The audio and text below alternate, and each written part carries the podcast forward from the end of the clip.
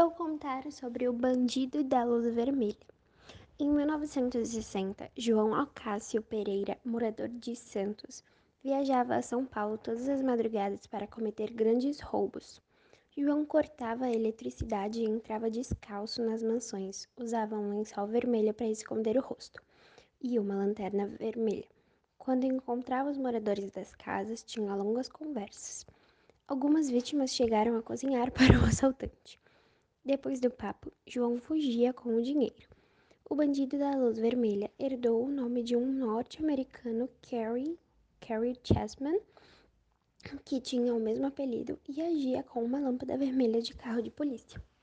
Carrie Jasmine foi executado na Câmara de Gás em 1960 por 17 acusações de estupro e sequestro.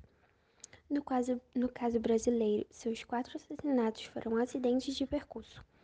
Um, um foi resultado de uma briga de bar e os outros três foram mortos durante um assalto. Ao resistirem, o período de glória de João durou seis anos.